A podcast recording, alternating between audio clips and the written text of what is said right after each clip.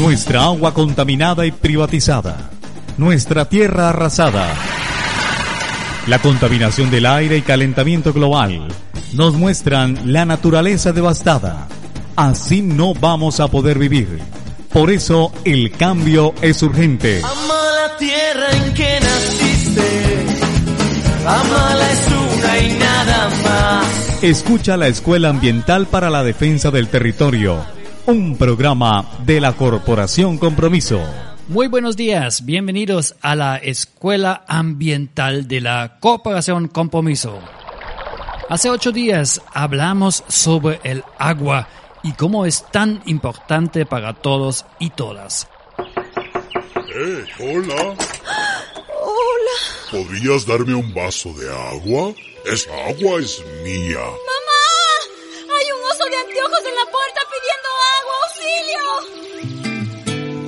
¿Te parece una locura? Pues no lo es. El agua que bebemos y usamos se produce en los páramos donde viven osos y muchos otros animales, personas y plantas. Las alturas andinas no recogen esa agua para que la desperdiciemos, sino para aprovecharla racionalmente.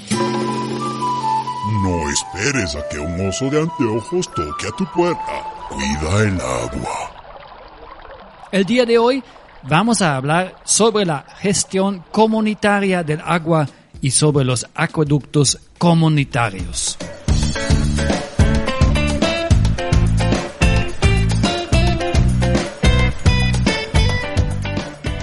Mi nombre es Crisanto Cruz Mateus, del municipio de La Belleza, departamento de Santander, provincia de Vélez. Como representante legal de la Corporación de Acueducto de la Vereda Villahermosa, Funcional y Campo Hermoso de la parte alta de mi municipio, les diría a todos ustedes que por qué para mí es tan importante nuestra organización de nuestro acueducto. Primero, porque suministra el servicio de agua a más de 200 familias 24 horas del día. Segundo, es una organización sin ánimo de lucro, es un acueducto totalmente manejado por nuestras comunidades, lo cual nos ha dado muy buen resultado. Y por último, con el esfuerzo de todo, de cada uno de nosotros, los usuarios de nuestro acueducto, hemos conseguido tener 50 hectáreas de reserva totalmente reforestadas con árboles nativos de la región, donde se abastece nuestra quebrada, que surte nuestro querido acueducto acá de nuestra parte alta de nuestro municipio. Sigan este ejemplo de esta comunidad que a base de esfuerzo, a base de unión, hemos podido llevar nuestro acueducto a un punto importantísimo y es un ejemplo para nuestra región.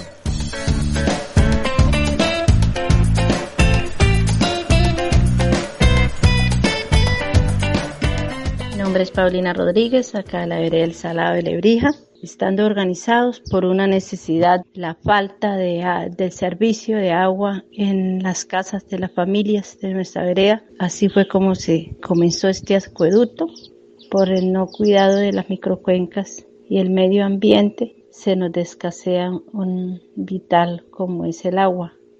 Y también por las empresas avícolas y porcícolas. Durante estos años, estas administraciones han sido oídos sordos a ese llamado de el cuidado de las microcuencas y los acueductos. Las grandes empresas las contaminan o si no detienen la gran cantidad de agua para ellos. Entonces la importancia es eso, el cuidado y, y ser organizados, pero también entonces por una necesidad de un servicio y de un agua potable para nuestro vivir y nuestras áreas mm, agropecuarias de nuestra finca.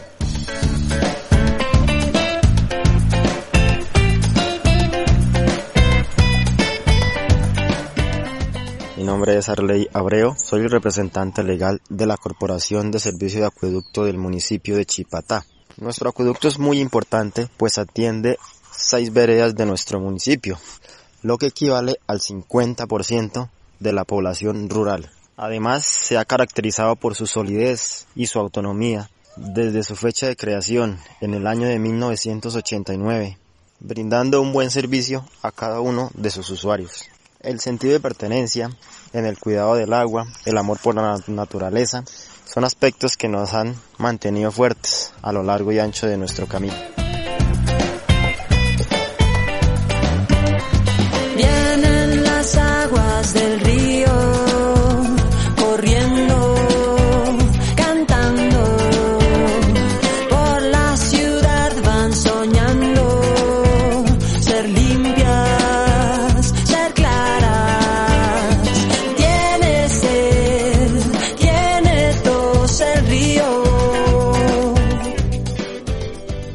Según los historiadores, el primer sistema de acueducto se construyó en el año 700 antes de Cristo en Irak.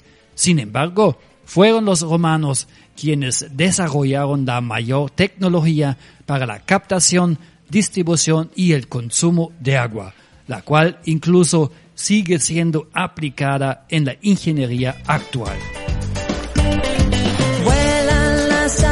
Aguas del río, las nubes inundan y del cielo van cayendo cristales, nos lavan oxígeno, enviémosle al río.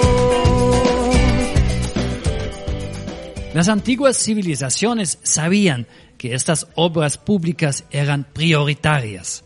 Por eso sorprende que en Colombia el sistema de acueducto no llegue aún a todos los hogares.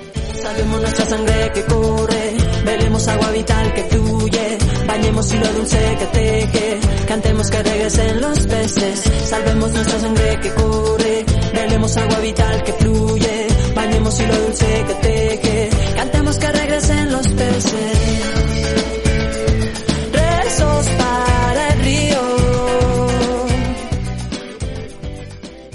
Con nosotros ahora Mauricio Mesa, Luisa Acuña, Tatiana Amaya y Julián Soto del Observatorio de Conflictos Ambientales de la Corporación Compromiso. Hola, ¿cómo están? Bien, bien, bien. Muy bien, muchas gracias, buenos días. Muy buenos días, muchas gracias por la invitación. Bien, bien, muy buenos días a todos los oyentes que nos acompañan el día de hoy.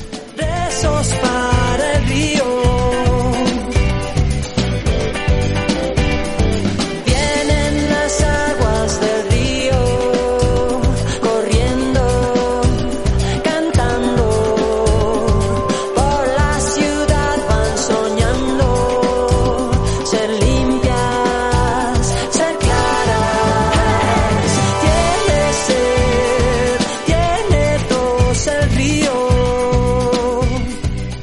Mauricio, ¿cuántas personas en Colombia no tienen acceso a agua potable? Según el DANE, hay cerca de 4 millones de personas que no tienen agua potable. Para estar exactamente 3.6 millones. Y en el campo, peor. La situación es muy grave. ¿Y por qué todo eso? Por el abandono estatal y porque no ha habido política pública de agua potable en Colombia. Todo se queda en corrupción, politiquería y promesas. Cantemos que regresen los peces. Para el río.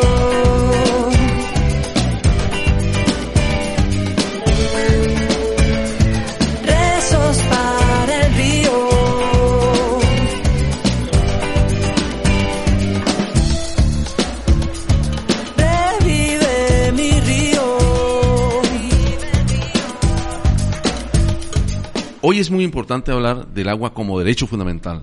Y para hablar del agua como derecho fundamental, el agua tiene, como un derecho, tiene tres condiciones. La primera es disponibilidad, la segunda es accesibilidad y la tercera calidad. Entonces, la disponibilidad es la condición de derecho fundamental, es que sea posible la existencia de agua y que haya agua para poderse utilizar, eh, lo cual implica la obligación del Estado de cuidarla, de conservarla, de protegerla y planificar las cuestiones que tenga en torno al recurso hídrico. Pero además que estén las cantidades suficientes de modo que pueda desarrollarse las actividades de aseo personal, consumo humano, alimentación, higiene y aseo doméstico. La segunda condición es la accesibilidad, es decir, que tengan acceso. Se refiere a que todos, todo individuo tenga las posibilidades de contar con agua potable. Eso implica que toda persona podemos disponer de agua potable en su comunidad y que se debe permitirse con- conectarse a una red de distribución de un acueducto. Igualmente, todas las personas deben contar con un suministro de servicios de saneamiento básico. Sobre la accesibilidad, hay dos clases de accesibilidad. La accesibilidad física y la accesibilidad económica. La accesibilidad física es que se pueda conectar a una línea de acueducto. y la accesibilidad económica es que pueda pagar ese servicio. Entonces, no es que haya solamente un tubo, sino que también la persona, el usuario, pueda pagar el servicio. En muchas partes por la pobreza, él puede tener acueducto, alcantarillado, tanques de distribución y todo, y contador, pero si no tiene el acceso, la capacidad económica, entonces no hay accesibilidad en ese derecho. Y por último, la tercera condición es la calidad. La calidad de las aguas hace referencia a la pureza en que se encuentran las aguas. Por eso, cuando estamos hablando de pureza y calidad, se le hacen al agua dos exámenes. Uno que es, tiene parámetros microbiológicos y otro que tiene parámetros físico-químicos. Se hacen esos estudios para determinar si el agua es potable, saludable y apta para el consumo humano. El agua es derecho humano porque la vida nos da. Y quien quiere acapararla, violando el derecho está. Las aguas que nos dan vida en el mercado no están. No se compran, no se venden, no se pueden comerciar. El derecho es para todos. Y el agua de todos es. El derecho es para todos. Y el agua de todos es. Y debe asegurarlo. El Estado con su ley así debe asegurarlo el Estado con su ley. Con las firmas extranjeras no hará acuerdos comerciales, ni concesiones enormes con empresas nacionales. Con las firmas extranjeras no hará acuerdos comerciales, ni concesiones enormes con empresas nacionales. Entonces, ¿quiénes son los encargados de garantizar que todos accedemos al agua, Luisa? Bueno, en un primer momento, como dijo Mauricio, eh, en Colombia garantía de la prestación del servicio de acueducto está a la cabeza del Estado. Sin embargo, son los municipios quienes, en primera medida, deben velar porque todos sus habitantes puedan acceder a este recurso. No solamente se hablan de estas dos figuras grandes, sino también de las que están presentes en los territorios. Entonces, para eso tenemos que hablar de algo muy importante, que es la autogestión que históricamente han realizado los acueductos rurales y las comunidades campesinas, a través de actividades orientadas principalmente al cuidado, a la protección de las fuentes hídricas, al monitoreo de la calidad del agua, el mejoramiento de sus infraestructuras, también precisamente al fortalecimiento interno de los acueductos y de las juntas de acción comunal, a la integración de las comunidades en torno a sus acueductos y a la incidencia de las instituciones públicas también con competencias ambientales y de servicios públicos tanto a nivel municipal y subregional. Entonces, en otras palabras, está el Estado garantizando este acceso, pero también es un deber como nosotros mismos como comunidades, eh, mediante esas estrategias de gestión comunitaria, administrar este recurso y además, pues, no solamente el recurso como tal, sino poder resolver de forma interna los conflictos que puedan presentarse en torno al acceso y al uso del agua. Muchas gracias, Luisa. Julián, ¿cuáles son estas figuras de gestión comunitaria del agua? Existen organizaciones comunitarias que se llaman acueductos comunitarios, los cuales son organizaciones con un sentido histórico, social, económico y de institucionalidad popular en torno a la gestión del agua, que hacen parte de los territorios en veredas, resguardos indígenas, territorios de comunidades negras y barrios de las diferentes regiones y ciudades del país. Algunas de estas organizaciones son instituciones diversas integradas del patrimonio público nacional por su consecuencia sociocultural y territorial y por su objeto público, el agua como bien común y del derecho fundamental. ¿Y por qué son importantes, Tatiana? Bueno, hay unos elementos que ya han mencionado mis compañeros y que yo voy a retomar para poderle responder, Nils. Estas son formas de organización que son muy importantes en un Estado social de derecho porque materializan la participación directa de los pobladores en la toma de decisiones frente a la necesidad esencial que es el agua. También esta toma de decisiones se hace de manera conjunta, lo que hace que aumente la legitimidad de las actuaciones pues, que se hagan en el marco de esta organización y fomentan el liderazgo local además de fortalecer algo muy importante que es el poder popular en las comunidades. También es importante porque constituye un espacio muy valioso para fomentar la cultura del cuidado de los recursos naturales y también para la protección que le debemos nosotros los seres humanos a la naturaleza. En estos espacios las comunidades se convierten en ejemplo de buenas de autogestión de los recursos naturales eh, como un instrumento para el desarrollo de la productividad. La gestión comunitaria de los sistemas de agua y de saneamiento implica que las comunidades asuman la administración, la operación y el mantenimiento de los acueductos comunitarios. Esto bajo unos criterios muy importantes que es la, la eficiencia y la equidad también eh, la autogestión del agua. Los acueductos comunitarios permiten crear procesos de identidad, de, de arraigo y trabajo colectivo y constituyen una alternativa para resolver conflictos en torno al agua. Salvemos nuestra sangre que corre, veremos agua vital que fluye, bañemos hilo dulce que teje, cantemos que regresen los peces, salvemos nuestra sangre que corre, veremos agua vital que fluye, bañemos hilo dulce que teje, cantemos que regresen los peces. Rezos para el río. Salvemos nuestra sangre que corre, bebemos agua vital que fluye, bañemos hilo dulce que teje, que regresen los peces, salvemos nuestra sangre que corre, bebemos agua vital que fluye, bañemos hilo dulce que teje, cantemos que regresen los peces. ¿Cuál es la situación actual de los acueductos comunitarios? Los acueductos comunitarios son muy importantes y tienen una importancia histórica porque son los que han resuelto el problema del agua en los campos de Colombia por más de 40 años. Se pueden ser manejados de diferentes esquemas organizativos, eh, juntas de agua, asociaciones de acueductos, juntas de acción comunal, asociaciones de usuarios, son los que manejan los acueductos comunitarios en las veredas de Colombia. Hay cerca de 12.000 acueductos comunitarios en Colombia, se están creando más y tienen una forma especial de manejarse. Sin embargo, están siendo afectados por las regulaciones que pretenden implementar los modelos empresariales con exigencias de marcos tarifarios, normas de calidad de agua y planes de gestión que desconocen verdaderamente el contexto socioeconómico y cultural histórico de los campesinos y de las regiones comunitarias donde están. Su mayor reto es de esos acueductos comunitarios es permanecer en el tiempo dentro de esta política privatizadora y arrasadora de los servicios públicos que impulsan hasta los mismos alcaldes de los municipios. La lógica del mercado ha llevado a todas las actividades humanas promoviendo la privatización del agua como un recurso natural y como servicio mientras el Estado se limita a una función reguladora que como vemos hoy en día está a disposición de las empresas y del capital privado.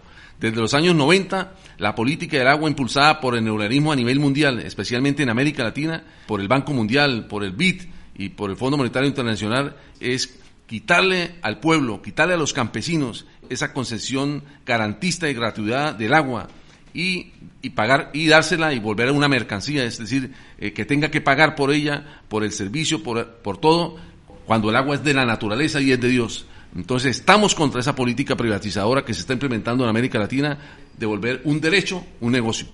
Ahorita me pregunto, ¿hay políticas orientadas a promover que la propia gente maneja los acueductos, Luisa? En Colombia los acueductos comunitarios sí son reconocidos legalmente como prestadores del servicio de agua en zonas rurales y bueno, en algunas zonas urbanas también, o como administradores de suministro. Pero no es suficiente porque realmente no existen políticas públicas orientadas a la promoción de la autogestión del agua a nivel local para que esto garantice su continuidad como prestadores del servicio. Es más bien al contrario. Estas organizaciones comunitarias se enfrentan a un problema bastante, digamos, sentido y es que se les exige el cumplimiento de requisitos propios de otros prestadores de servicio que sí tienen un músculo financiero y tienen propósitos diferentes con ánimo de lucro, es decir, como si fueran unas empresas. No podemos poner al mismo nivel un acueducto comunitario o una empresa prestadora de servicios. Entonces la regulación hacia los acueductos comunitarios se ha enfocado más bien en aumentar los requisitos, el control, la inspección y la vigilancia, sin que exista realmente una política clara para su fortalecimiento y su permanencia en el tiempo.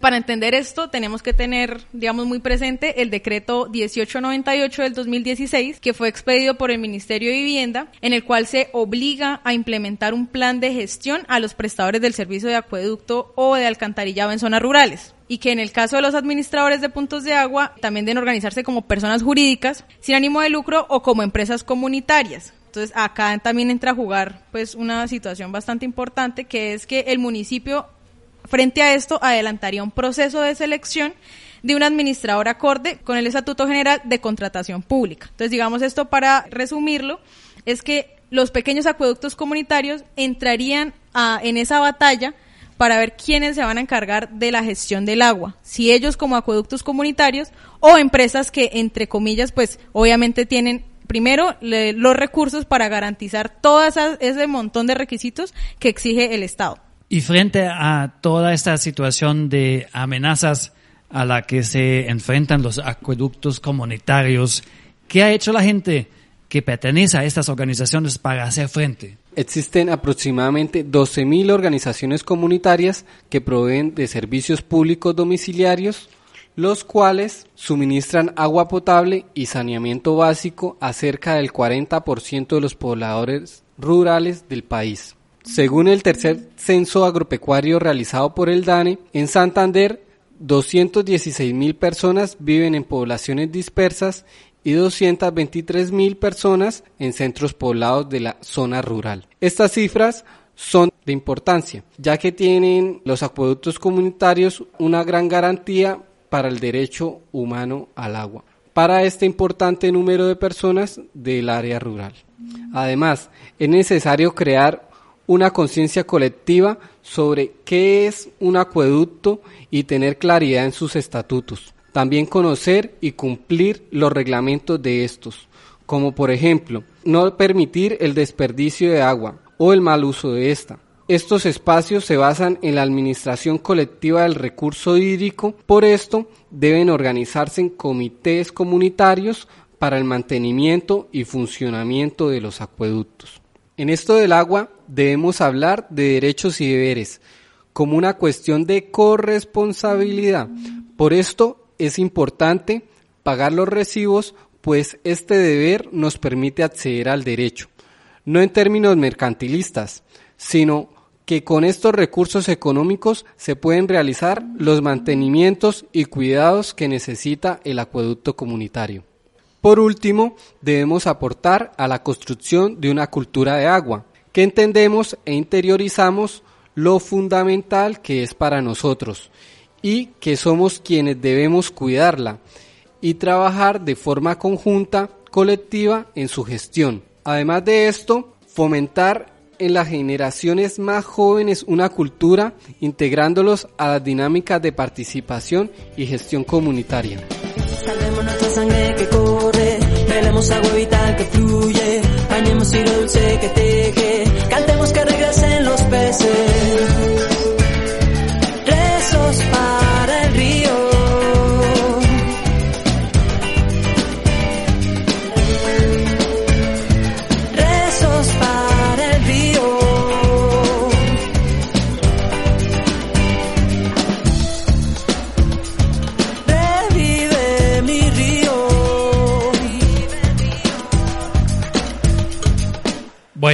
vamos a hacer un resumen. ¿Qué es lo más importante en el tema del agua que todos nosotros deberíamos recordar? Yo lo resumiría en cinco grandes puntos. Lo primero es que el acceso al agua es un derecho fundamental y todos debemos tener a nuestra disposición un mínimo vital para poder satisfacer las necesidades básicas. El segundo es que este derecho tiene tres principios fundamentales que son la disponibilidad, el acceso y la calidad, que fue lo que nos habló Mauricio. Lo tercero sería que la gestión comunitaria del agua es fundamental para el acceso al agua y que ésta se encuentra amenazada debido a las lógicas que tienen una intención de privatizarlo todo, por lo que es necesario continuar visibilizando, protegiendo y apoyando como una forma de dar garantías para que mm, los acueductos comunitarios puedan continuar con su importante labor. Lo cuarto es que es supremamente fundamental insistir en que el Estado debe reconocer que los acueductos comunitarios son diferentes a los prestadores del servicio público del agua y que por tanto eh, los acueductos comu- comunitarios son también guardianes del territorio y del agua. Lo quinto, y ya para finalizar, es que debemos entender que existe algo llamado corresponsabilidad, en el que además de que nosotros exijamos los derechos, también debemos asumir unos deberes y esos deberes son compartidos, que viene siendo de lo que hemos estado hablando sobre la gestión comunitaria del agua. Desde la organización colectiva, en las veredas, en los corregimientos y en los barrios, podemos demostrar al Estado y a la empresa privada que las comunidades pueden pensarse formas alternativas y solidarias de autogestión de los recursos, entendiendo que la organización comunitaria es un ejercicio de resistencia frente al abandono estatal. Muchísimas gracias a Tatiana, Luisa, Julián y Mauricio, todos miembros del Observatorio de Conflictos Ambientales de la Corporación Compromiso.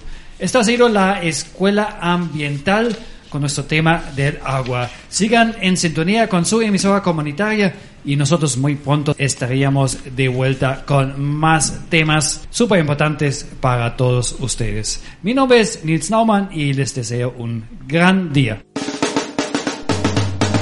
Nuestra agua contaminada y privatizada. Nuestra tierra arrasada. La contaminación del aire y calentamiento global nos muestran la naturaleza devastada Así no vamos a poder vivir.